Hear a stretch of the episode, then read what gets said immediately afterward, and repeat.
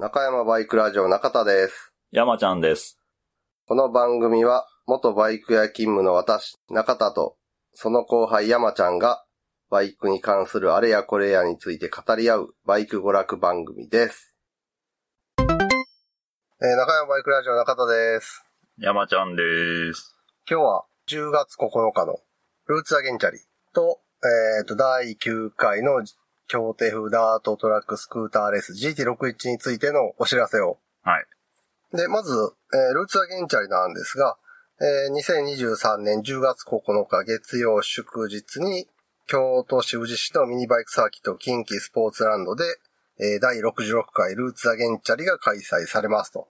うんで、まあ、このルーツアゲンチャリに中山バイクラジオでは、えー中山バイクラジオレーシングというチームを結成しまして、で、まあ、うちのチームで走ってくれるレーサーさんを募集して参戦しようと。うん。はい。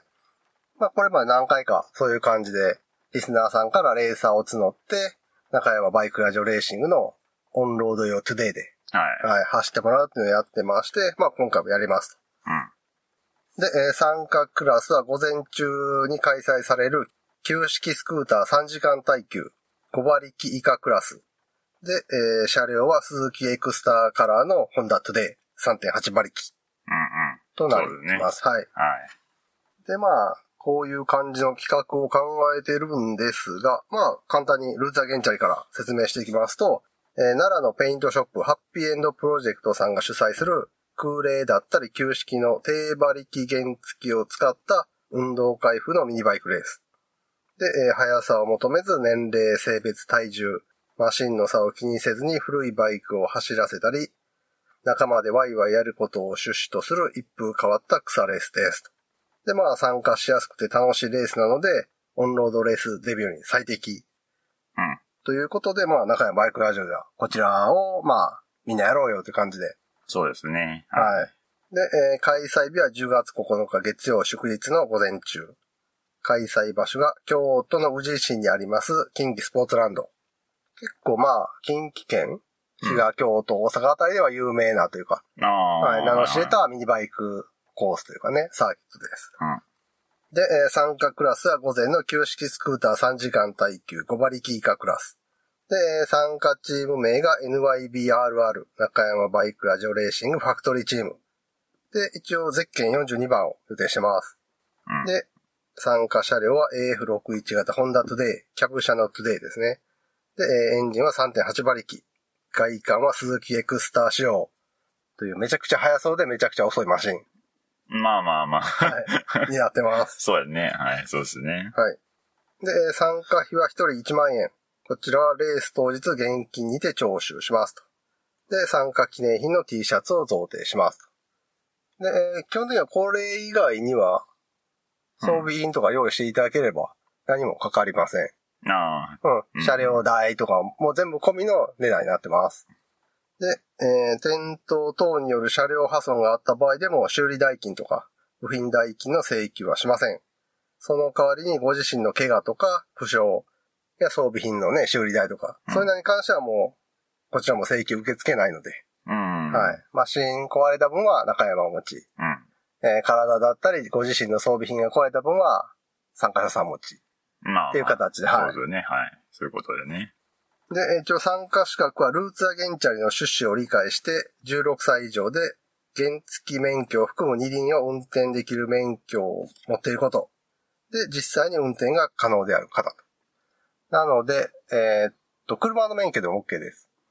ああ。はい原付乗れるんではいうんただその、原付乗るの自体も初めてみたいな人はさすがにね、そういう状態でレース走ると、あまりにも他とのね、その差が違うんで、あ、この原付乗ったことがあるぐらいのまあ、最低ね。はい、最低うん限、経験は必要です。で、えー必要な装備品が、オンロード用のフルフェイスヘルメット。うんオフロード用はダメです。うんはい。オンロード用のフルフェイスヘルメットと、えー革つなぎ。革のグローブとブーツと。これらを用意できる方。うんで、主催者であるハッピーエンドプロジェクトさんの指示に従って、レースにご参加いただける方となってます。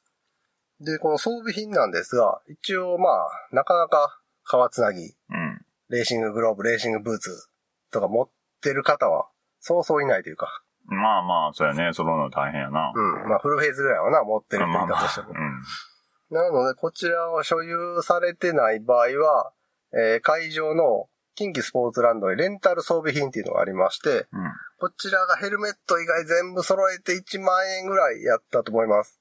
うん。1日借りて。うん。なので、それを利用いただくか、それか、えっ、と、中山が所有してます、えっと、装備品があるんで、こちらを全て揃ってはいないんですが、貸し出すことは可能ですと。うん。はい。で、えー有償貸し出しのものと無償貸し出しのものがありますが、えーと、一応有償貸し出しの代金に関しては参加費と合わせて当日現金にてお支払いいただく形で、はい、対応させていただきます。で、何があるかっていうと、まずフルフェイスヘルメット。HJC 製のフルフェイスヘルメットで M サイズです。で、基本的には、割と綺麗な感じうん。山ちゃんも知ってると思うけど。あの、グラフィックのやつそうそうだろそう。うん。その派手な苔傷とかあーまあまあまあなんか確かにね。うんうんで、内装もその、毎回使うたびにうん。外して洗ってますんで、まあ内装クリーニング済みという状態で。はい。はい。でこちらが、えー優勝で1日使ってもらって1000円。うん。で、まあ焦げて傷がついたりしても別に修理代とか請求しないという形になります。で、えーアルパインスターズ製のレーシンググローブ M サイズ。うん。こちら結構ボロいんで無償で。はい、使ってもらって結構です。で、えーマディフ製の革つなぎ。マディフは、えっと、ベリックとかの系列のうん。革つなぎメーカーで、こちらが、えっと、身長170センチから175センチぐらい。体重は65キロから70キロぐらいうん。相当のサイズのもので、こちらは、えー、優勝3000円。はい。1日利用して3000円。で、こけて傷ついたり破れたりしても請求はなし。はい。で、サイズは L ワイドっていうサイズになってまして、うん。若干胴回りがルーズフィットうん。になってます。このマディフとか、えーベリックとか、アレンネスとか、この辺が一つ、同じ会社のものの、まあ、複数ブランドあんねんけど、こ。この会社のやつは割とタイトめというか、うん。レーシング裁断というか、なんていうこのぴったりフィット。そうそう。レースを走るポジション、あの、前かがみになったら前傾姿勢になった時にちょうどいいように作ってあったりするんで、え、トゥデイでそれできる。まあまあ、それでも、ちゃんと上半身をかがめてもらって。そういうレーシングポジションに合わせた裁断なので、全体的にタイトめなんですが、L ワイドっていうことで若干胴回りに余裕はあるうん。と。はい。感じになってます。ただ中田が来た感じだと、上下は結構ね、きついというか、股のとこがキュッとなるんですよ。まっすぐ立つと。かがんだ時に合わせ。た形になってるから。その状態で背筋を伸ばすと、股がキュッてなります。はい。なので、その、走ってる時以外はちょっと苦しい感じかな。特に身長175とかだと、マジでギリ切れるっていう感じだと思います。165センチ、62キロの中田で、うん。ちょっと前後は、あの、レーシングポジション取れば全然大丈夫だけどど、まっすぐ立つとちょっとキュッとする感じがあるんで。3時間持つ？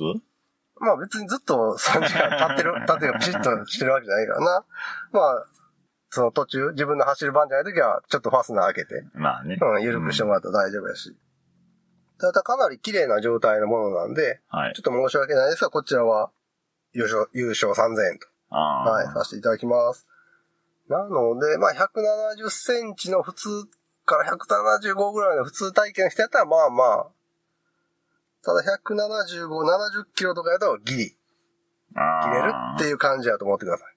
ああ。で、えー続きまして、コミネ製の革つなぎ。こちらは無償です。で、サイズ的には165センチ、65キロぐらいまでうん。になると思います。中田が来て、165センチ、62キロ、中田が来て、ちょうどって感じのうん。サイズ感で、ただうんレーシングポジションみたいなタイトさはないんで、ああ。まっすぐ立った時にそんなにきついみたいなのはない感じですね。はいはいはいこの辺は結構その入門用のつなぎと、割とガチめのつなぎでその、レーシングポジションに合わせて作ってあるのか、それとも全体的なちょっとゆったり感を持たして作ってるのかとかで変わってくるんで、こちらのコンビニ性は多少ゆったり感があります。そういう意味でも。はいはい。一応これらの、まあ、写真で見てもサイズ感とかね、そこまでわかんないと思うんですけど、どんなもんかっていうのはブログにうん。写真載しとくんで、そちら見ていただければと思います。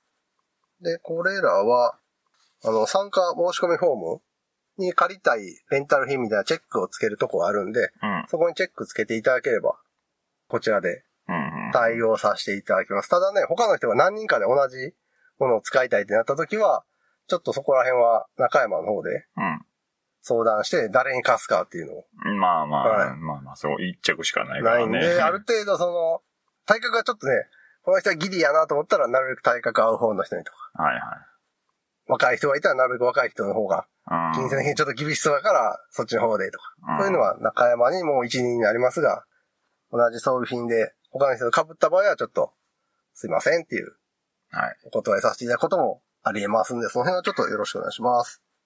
で、このルーツアゲンチャリの参加申し込みについてなんですが、えー中山バイクラジオブログにあります、ルーツアゲンチャリ参加募集フォームより必要事項をうん。入力いただいて送信していただくと。うん。で、えー募集期間は9月5日うん。火曜日から9月18日の月曜日までがエントリー期間。うん。中山バイクラジオへのエントリー期間となりますので、参加希望の方はこの間に。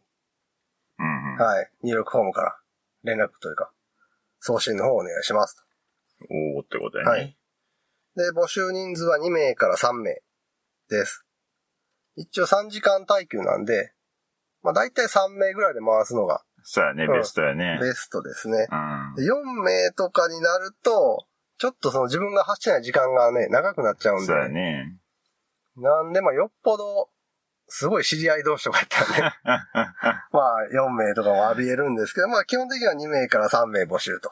あで、えー2名未満4名以上の場合は中田と山ちゃんがちょっと相談の上でメンバーを決定しますと。はい。この辺はもうちょっとこちらに一任する、さ、してもらう形になるんで、よろしくお願いします。で、えー公式のエントリーリストに記載される個人情報というのがありまして、うん。まあ、大体こういうレースに出ると、中山バイクラジオレーシング、誰々、誰々って名前がね、載るんですよね。うん、乗りますね。うん。で、そこに出身都道府県名と年齢と名前が載るんですが、一応中山バイクラジオレーシングでエントリーする場合、名前は何もなければ名字だけうんの記載でお願いしますっていう一文を書き添えてはいエントリーしてるんで、名字が載ることになります。ただ、名字も載せたくないうん。っていう場合は、あの、ラジオネームでも大丈夫なんで、うん。えっ、と、ルーツアゲンチャリの参加募集フォームに、うんの備考欄のところに、エントリー名は誰々でお願いしますみたいな感じで、そこにラジオネームとか、希望するお名前書いていただければ、それを用紙に記載して、こちらからうん。運営の方にうん。エントリーしますんで、そういうふうにお書き添えくださいと。例えばまあ、山ちゃんやったら、まあ、ルーツアゲンチャリ参加募集フォーム入力するときに、その他欄のところに、エントリーリストへの記載は名字ではなく山ちゃんにしてくださいみたいな感じでうん。書いとけばもうこちらで、あの、エントリーリストへの記載はカタカナで山ちゃんでお願いしますみたいな。うん。書いといはい。たら、向こうが、そういう感じで、じゃあ、この人は山ちゃんっていう登録名にしとこうみたいな感じにしてくれるんで。で、あと、年齢に関しては女性はね、自動的に年齢は記載されなくなります。あ向こうの配慮というか、主催側の配慮で、男女記号の女性マークでうん。年齢のとこが表示されるんで、うん。何歳かはバレないです。差別や。そうやな。このご時世。そうそうそうそう。で、えー結果に固執しない、非常にフレンドリーなレースなんで、まあ、レースに興味あるリスナーさんはぜひ、この機会にチャレンジしていただければなと思います。今のところね、別に周りで大きな怪我とかもああ、ないなく、ですね。楽しく、まあ天気に恵まれなかったりとかあるけど、ああ。それ以外はまあ楽しく遊べてるんで。うん、怪我に関してはないですね。ないね。うん。で、このレースでしか味わえへん興奮とか、緊張とか、うん。あと耐久レースならではのこの連帯感とか、達成感みたいのもあるんで、こう、レース後のね、充実感とかを、はい味わってもらって、こう、ライディングへのモチベーションをね、やっぱり、あのレベル。ルの草レースといえど、行動でちょっと頑張って走るのとは全然ちゃうやん。ああ、まあまあ違いますね。うん。てかまあそのコースの状況とか路面の状況とかもそうだけどさ、うん。乗った人にしかわからん一言？ああてか 共有できる。そうやな、ものがあるからな。そうそうそう。そうレベルは低くても明らかにこそうう、レースと行動で違うもんがあるんで、それをね、感じられる、あの、あれだけのローリスク、ローコストで、あれが感じられてめちゃくちゃお得やと思うんで。そうやね。うん。で、あと、まあでも、そうはいえ、やっぱりサーキット走行とか初めてとか、うん。普段から峠とか走ってるわけでもないんで、みたいな人も多いと思うし、中田も全然そんなことしなかったし、うん。そういう人向けにあの、初心者用のベストっていうのがね、借りれるんですよね。ああ、はい、うん。そうやね。初。心者っていうのは周りにわかるように、あの、蛍光ベストをね、運営が用意してくれてるんで、それを着れば、あの、危険な追い越しとかまずうん。大丈夫といううん。か、あ、この人初心者さんやから、ここでは抜くのやめとこうとか、うん。ちょっとギリのところで抜かずに、ある程度セーフティー抜けるところで待とうとか、うんそういう風に周りが配慮してくれるんで、あのベストが採用されてからかなり初参加の方でも安心してうん。参加できるようになったと思うんで、うんうん。はい、その辺はあまり心配せずに、その、自分なんかでも大丈夫なんかなとかは。ですね。はい。だいたい毎回2、3人は初参加のベストにはつけてる人いるんで、おるな。うん。でももちろん慣れてきて、あ、割と周りと同じぐらいのスピードで走れんなって思ったら途中でな、ああ、そうやねベス。ト外してうん走ってもらっても全然大丈夫なんで。まあ最初ちょっとレースに慣れるまではつけとけば、うん。割と安心してそのレースの流れみたいなのに乗っていけるかなっていう。で一応この蛍光ベストもね、中山で1着用意したんで、あ、そうなうん。なんかホームセンターで特価で出てたから、うん。あじゃあ、まあ、借りんでもいいし、持っといてもええか、みたいな感じで、一着用意してるんで、まあまあ、それ使ってもらったら別に借りんでもお金もいらないんですけど、ああ。まあ一応なんか、もう中山にも一着あるんでっていう。いや、別に揃えんでもええんじゃないかなとまあまあ、あったらいいかな、みたいな、なる。なんかね、結構、その初心者さんが多い時やったら。チームで一着とかやったりすんねんな。ああ。だからあの、途中で、ライダー交代の時にベストの着せ替えみたいなのが 入る時があんねんけど。そういうのがね、なくて済むんで、自前のが一着あると。そんなんもあって買っときました。で、一応これまでのルーツアゲンチャリ参戦の様子とかをまとめた動画とか、あと会場の近畿スポーツランド。ちょっとね、山の上にあって、うん。初見で行くには、ちょっとね、心配な道を通ったりするんで、一応そこら辺の来場ルートの参考動画なんかをブログに載せておくんで、まあそちら見ていただければ、ある程度こう、予備知識として、うん。はい、安心できるかなと思いますので、そちらもぜひご参考くださいと。ということで、えー、2023年秋開催のルーツアゲンチャリ募集から参戦の流れを振り返りますと、えー9月4日から5日ぐらいに参加レーサーの募集が開始します。で、希望者は中山バイクラジオブログの、えー募集フォームから入力して送信お願いしますと。で、えー9月18日月曜日に参加レーサーの募集を締め切りますと。で、えー9月21日頃に中田と山ちゃんで協議して参加レーサーさんを決定しますと。で、大体10月2日前後で、ルーツアゲンチャリの運営さんの方から参戦エントリー受理したよ、みたいな。書類が中山の方に届きますんで、まあその内容を参加レーサーさんにお伝えしますと。で、えー10月9日月曜日、第66回ルーツアゲンチャリ開催とはい。なってます。で、まあ、何時でどこに集まったらいいとかなんかは、そのレーサーさんには。参戦が確定した時点で、受理された時点でまた連絡回しますんで、はいはい。スケジュール的はいな。という感じで流れていきます。うんで、えー中山バイクラジオレーシングでは3期定年制うん。っていうのを取ってまして、えー3回中山バイクラジオレーシング関連のチームから出走すると、卒業と。まあ、過去に卒業したのはね、リスナーのゾノさんが、そうやな。はい、3回乗ったな。3回乗らはって卒業されていって。はい。なので、まあ、なるべくね、いろんな人に乗ってもらったりとか、うん。レースちょっと興味あるけど、なかなか一歩が踏み出せ、みたいな人に乗ってほしいなと思ってるんで、気になってる方はぜひ。ですね。はい。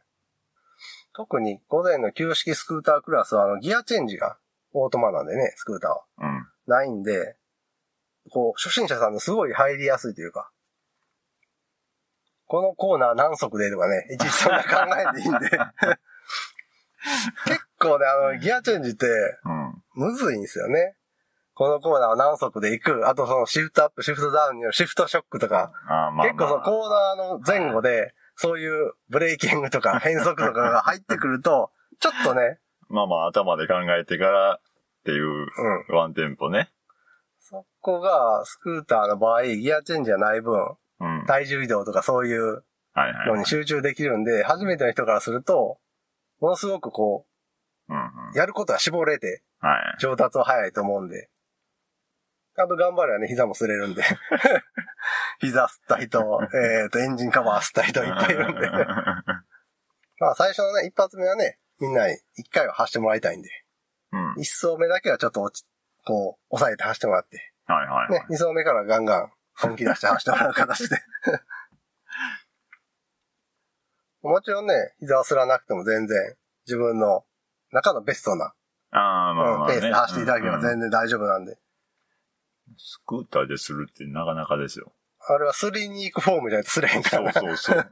倒せへんもん、スクーターで。車体をね。そうなんですよね。うん他のところ当たったりするんでね。そうそうそうエンジンだとか、そのステップボードとか、あの辺が。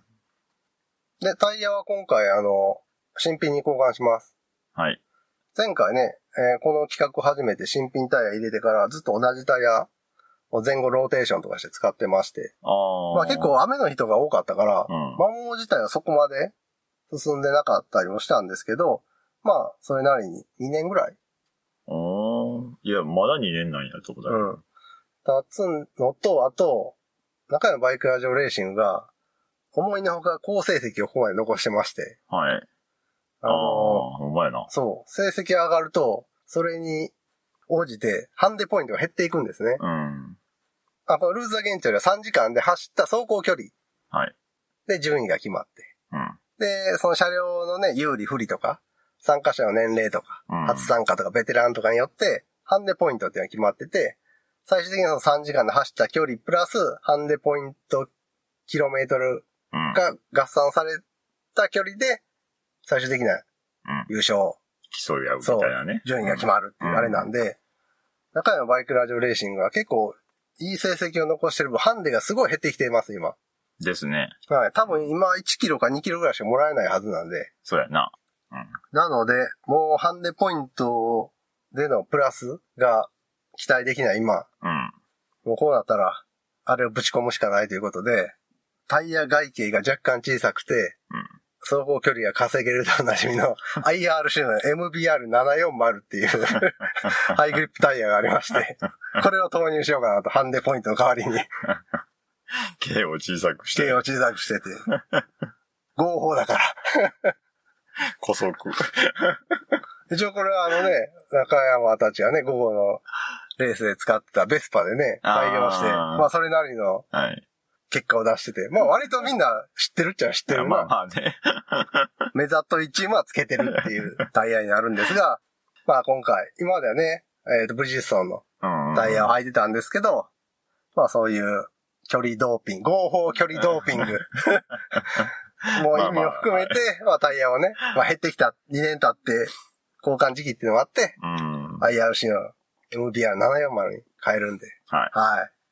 それがどう出るかやねう。ん。まあ、なので、一番最初走る人だけちょっと気をつけてもらって、皮むき終わるまでは。滑るかも。そう、雨の日のね、新品タイトルマジで滑るんで。というわけで、えー、っと、そんな感じかな。もしなんかあの、初参加とかで、わからないことあれば、中山バイクラジオのツイッター、まあ X でもなんでもいいんですけど、うん。そちらのダイレクトメッセージとか、まあ、中山バイクラジオのブログへの問い合わせ、うん。うん。フォームとかから、お便り投稿フォームとかから連絡くれれば、うんはい。確認でき次第返事しますんで、お気軽にお問い合わせください。ですね。はい。うん。で、他のね、ポッドキャストチームが参戦されるかどうかはちょっとまだわかんないですけど、うん。またその辺はね、わかり次第、次の告知等であはいはいはい。お知らせできればなと思ってます。なので参戦予定の方はね、なんかご一報いただければ、うん。出る予定です、みたいな連絡くれたら、次回の収録の時には。うん。はい報告できるから。はい。うん。ということで、ルーツアゲンチャリよろしくお願いします。はい、お願いします。で、続きまして、えー、第9回 GT61 について、お、えー GT61 何かと言いますと、中山バイクラージュは主催してます、協定風のダートトラックスクーターレース。えー白、黒、赤、青、黄、緑、うん。6色のホンダトゥデイを協定のボートに見立てて、はい。で、水の上でやなくて土の上で、平らなグラウンドの上で、協定ルールでレースをしようじゃないかっていう、協定ごっこレース GT61 なんですが、うん。えっ、と、今年は第9回ということで、えー11月18日に開催を予定してたんですけれども、ちょっとね、状況が変わりまして、えースタッフである中田山ちゃん、うん。で、お手伝いいただいているコケタラさん、成田さん、うん。この4人の日程がちょっと合わなくなってしまいまして、うん。大変申し訳ないんですけれども、えー第9回 GT61 の開催は、えー来年以降に延期と。させていただきたいなと思っています。で、これもともと今年はね、ちょっと日程の都合が、そうなんですよね。うん。例年より2週間、まあ例年やったらね、10月末とか、11月第1ですよね週とかうんの土日のどっちかみたいな感じだったんですけど、うん。例年より2週間ほど遅れて11月18日っていう風になってたんですけど、はい。ここからさらにちょっとね、あの、スタッフさんの予定がずれ込んでしまって、どうにもこの4人がうまく揃って開催できる日がもうないぞっていう形になってしまって、ね。なんでちょっと本当なんかこの有給取っていただいたり、もしくはあと仕込みネタをね、準備されてる参加希望レーサーさんには本当申し訳ないんですけど、えー第9回 GT61 は来年以降に延期とはいな。りました。はい。で、一応可能であれば春ぐらいにね、やれればいいなとは思ってます。うん。うんそうやな。で、まあ、そういう感じで、これはちょっとね、どうしようもないというか、ほんまに結構、カツカツのメンバーで回してる企画やったりもするんで、一応まあ、ここや、18日やったらギリいけるかで決めたんですけど、うんその後でちょっとね、どうしても予定が、そう、来るあ、ダメになっちゃっ。たっていう感じの、あれになっちゃったんで、もうこれはさすがに、もう12月が入ったらな、暗くて無理やし、他の予定もな、みんな、まあ、12月はちょっとね。うん。ということで申し訳ないですが、来年以降に延期となります。はい、すいません。はい。なので、その間に、あの、ステム型のあった赤3号艇のメンテナンスとか、はい。はい、そこら辺ちゃんとやっときます。まあ実際ね、もう赤3号艇のメンテナンスは終わってるんですが、はいはいはい。そうやね。うんうん。いつも、この時期にね、遊ぼう会やってっていうのがあってね。そうちょっとね、そういうのを準備進めた時にタイミングが合わなくなってしまったうん。と。はい。だからあの、ね、ビッグモーターのつなぎとかをさ、仕込んでくれてる人がいたら、本当申し訳ない。多分来年の春ぐらいには、もうさすがにちょっとな、旬を過ぎてるというか。もしくはビッグモーターがまだまだネタをな、ガンガン投入してきて、まだ盛り上がってたりするかもしれんけど。いや、さすがに、半年ぐらい、持たんやろ。もたへんから、持たんやろ。ままだなんか出てくるんちゃう？持たんやろ。で、まあそういう感じでう GT61、ん。来年以降に延期となってしまったんですが、はい。まあ、何か GT61 の代わりになるイベント、4人じゃなくても開催できるような何かがあるかなということで、まあ GT61 車両でオフロードコースを自由に走るオフロードで遊ぼう会うん。を毎年ね、GT61 前にはやってたんですけど、これの拡大版みたいな催しとかできんかなみたいなのをちょっと検討してたんですけど、ちょっとまあ、いろんなコースとかも他のああ、坂下じゃな坂くて。下以外のところもちょっと検討したりして、やってたんですけど、どうしても、あの、本年度末までの掛け捨てのスポーツ保険のあ加入が必要やったりとか、ちょっとね、うん遊ぼう、オフロードで遊ぼう会の拡大版ぐらいのノリでやるにしちゃコストはかかるなっていう。ああ、まあまあ、その一日のために、ために保険も入らなあかんし、まあみんな3000円が出せへんってことはないと思うんまあまあ、だけど、そうですね。あその、掛け捨てスポーツ保険が年間、な 3, 3月31日まで3000円。入った日から1年とかじゃないね。はいはい。もう3月31日で締め切り終わりですっていう1年かけての保険なんで、言ってみたら、数ヶ月、えー5ヶ月 ?11 月やったら。まあまあ半分ぐらいね。ううん。で、まあ、そんなにな、走る予定がなかったら、もう一回使い捨ての保険みたいなのに 3000円でなると同じ3000円でもさ、なんか割高やなとか思ってしまうやん。絶対に。なんかそういうのもあって、ちょっと代わりの、なんかイベントっていうのはちょっと難しいな、みたいな。あの、オフロードでそうそうそう。参加しようか、みたいな。なんで、ちょっと、まあ申し訳ないんですが、11月こ半ばぐらいうん。から年末にかけて、まあ5回前後、週1で、GT61 振り替え中山バイクラジオ放送うん。やって、お茶を濁そうかなとうーん。思ってます。はい。なので、えっ、と、ルーツアゲンチャリが終わるぐらい、開催がし、ルーツアゲンチャリ参戦してうん、開催報告したあたりで、うん。えっと、この振り替え中山バイクラジオ放送はのお便り募集、あ。はあ。新コーナーとかも立ち上げてお便り募集をしようかなと思いますので、うん。うん。新コーナーはね、まだちょっと確定しないんですが、普通歌とかは、うん。はい。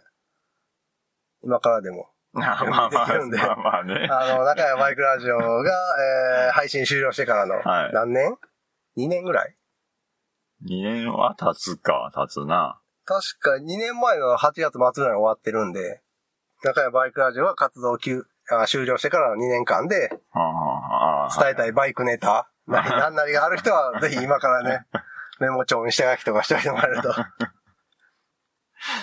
いいかなと思いますので、一応まあ、はい。第9回 GT61 は、申し訳ないですが、来年以降に延期。はい。すいません。その代わりとして、振り替えの中山バイクラジオ放送をしますので、えー、リスナーさん、お便りの準備をという形で、